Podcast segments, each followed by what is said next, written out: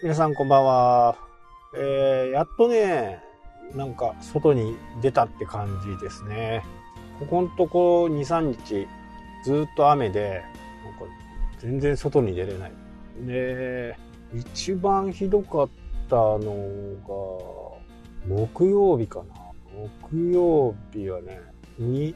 2時半、3時ぐらいまでね、夜中ね、起きてたんですけど、その時ちょうどこう、警戒情報がね、出ていて、本当にね、こう避難をする直前までね、行ったんですよね。まあ、結構ね、あのー、こういう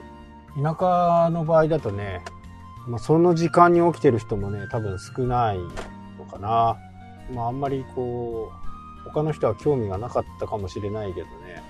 天気予報とかね、そういったものに全部こう、Apple Watch とか iPhone とかにね、こう通知が来るように設定してるんですよね。なので、その通知を受け取ってからね、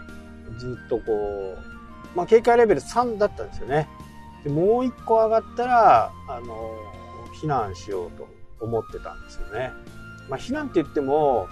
あのうち動物がね、今いるんで、避難所とかにはね、行けないんで、まあ、車でね、えー、危なくないところまで出かけようかな、というふうにね、思ってたんですけど、そこからね、風も止んでね、雨も止んで、まあ、避難はしなかったんですけどね。まあ、やっぱりね、海沿いでね、今年初めてこう、この時期をこう過ごすわけなんですけど、まあ、風が強いね。本当に。まあ、8メーターぐらいだと、これから冬にかけてね、日々吹くのかなぐらい。そのぐらいの風でね、風対策とかも、まあ、していかなきゃならないなっていうふうにね、えー、思ってますね。まあ、前置きはね、えー、さておき。今日はね、アップル系の話ですね。まあ僕の大体ね、ここで話すことって、大抵はね、あのー、ツイッターでね、前振りをしている感じが多いんですけど、その時もね、えー、ツイッターに書いたものも、ここでちょっと言うと、意外になんか皆さんこう、知られてないっていうか、例えばね、えー、僕の場合は iPhone、iPad、MacBook、えー、Apple Watch みたいなね、えー、あと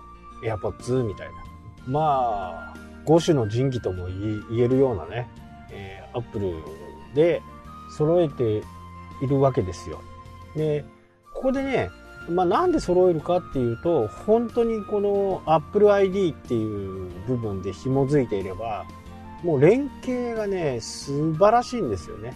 とにかくこの連携がすごい。えー、例えばね、iPad で何か、ああ、このちょっと文章いいなとか、ここをちょっと参考にしたいなとかいうのがあれば、それをコピーして iPad でね、iPad でコピーして、で、iPhone でペーストっていう風にすると、iPhone にこうペーストになるわけですよ。普通あんま考えられないですよね。デバイスがあって、そのデバイスが通り越しちゃってるわけだから、Mac でコピーして iPhone で開く、iPhone で、えー、ペーストするっていうね。コピーペーストっていうのを、こう、今まで、これね、新しく iPhone の OS が変わってからできるようになったんですよね。で今までは僕の場合だと、例えば今みたいな事情があった場合に iPad でコピーしてそれをメモ帳に移してそのメモ帳を共有メモ帳からまたコピーして、えー、貼り付けるみたいなね、えー、感じだったんですけどこれがねもう全くデバイス取り越していっちゃうみたいなねまあこれってすごいことだと思いませんかねなので、えー、Mac があって iPhone があればコピーがね簡単にできちゃうみたいな iPhone だけだとね、ちょっと難しいんですよね。ただ、今回出たね、えー、iPad Air。これはおすすめです。超おすすめ。比較的安いし、Apple シリコンっていうのを使ってるんですよ。今までね、インテルのね、インテル入ってるっていう CPU っていうかね、えー、コンピューターを使ってたんですけどこれがアップル独自でね、えー、コンピューターを作ったんですよね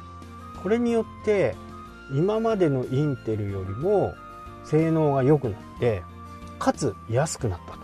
今まではインテルから買ってね、えー、やってたのが今回は今ね、えー、Apple Silicon M1 っていうやつが入ってるのが iPad Air、MacBook Air、うんと、Mac mini かな？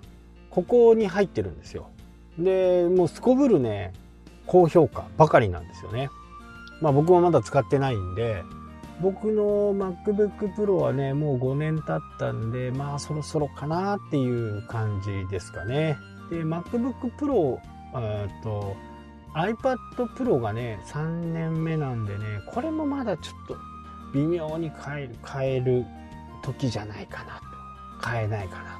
と。でも買うんならねもう Air でも全然問題ないかな。両方とも。MacBook Air iPad Air iPad Air でね。薄いやつね。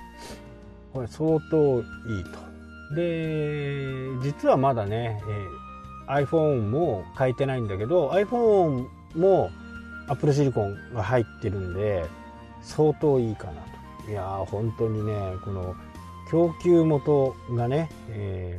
ー、もうこれでほぼ全てね自分のところでこうコントロールできるようになってるんでやっぱりインテルが入っててインテルに高速化を求めて、えー、高速化と軽量化を求めていってるのと自社でねやりたいことをできるっていうところがやっぱりすごいかなと。まあ、これによってねインテルはかなり大きな損害を損害ではないね損失をしてしまったかなと。まあしょうがないよねこれだけはね。でもアップル使ってる人たちはね本当にいろんなことができるようにますますなっていくかな。なので、えー、iPhone 今持ってる人はねちょっと iPad Air をねちょっと検討した方がいいかなと思いますね。iPad Air はね正直あいらないかなと。これからの時代はね。もうタブレットと iPhone あればねもう本当にいいかなと。タブレットでもね 4K もバリバリ動いてたしね編集するのもね。これはもうルマフュージョンってやつ使えばもう全然問題なくね編集できるんでこの組み合わせは超すごいかなそうなるとねまあ今までやっぱりパソコン買うって言ったら20万のね感覚だったと思うんですけど iPhone を iPhone12 mini にして iPad Air にすれば20万以下でね揃えることができるんでこれ2つあればね相当いけますよね。まああとアクセサリーがねちょっとあるから iPad Air の Apple Pencil とキーボードこれを揃えたらまあそこそこ20万まではいかないけど1 5 6万はねいっちゃうかなとは思いますけどね。で3万円ぐらいのね、えー、Apple Watch を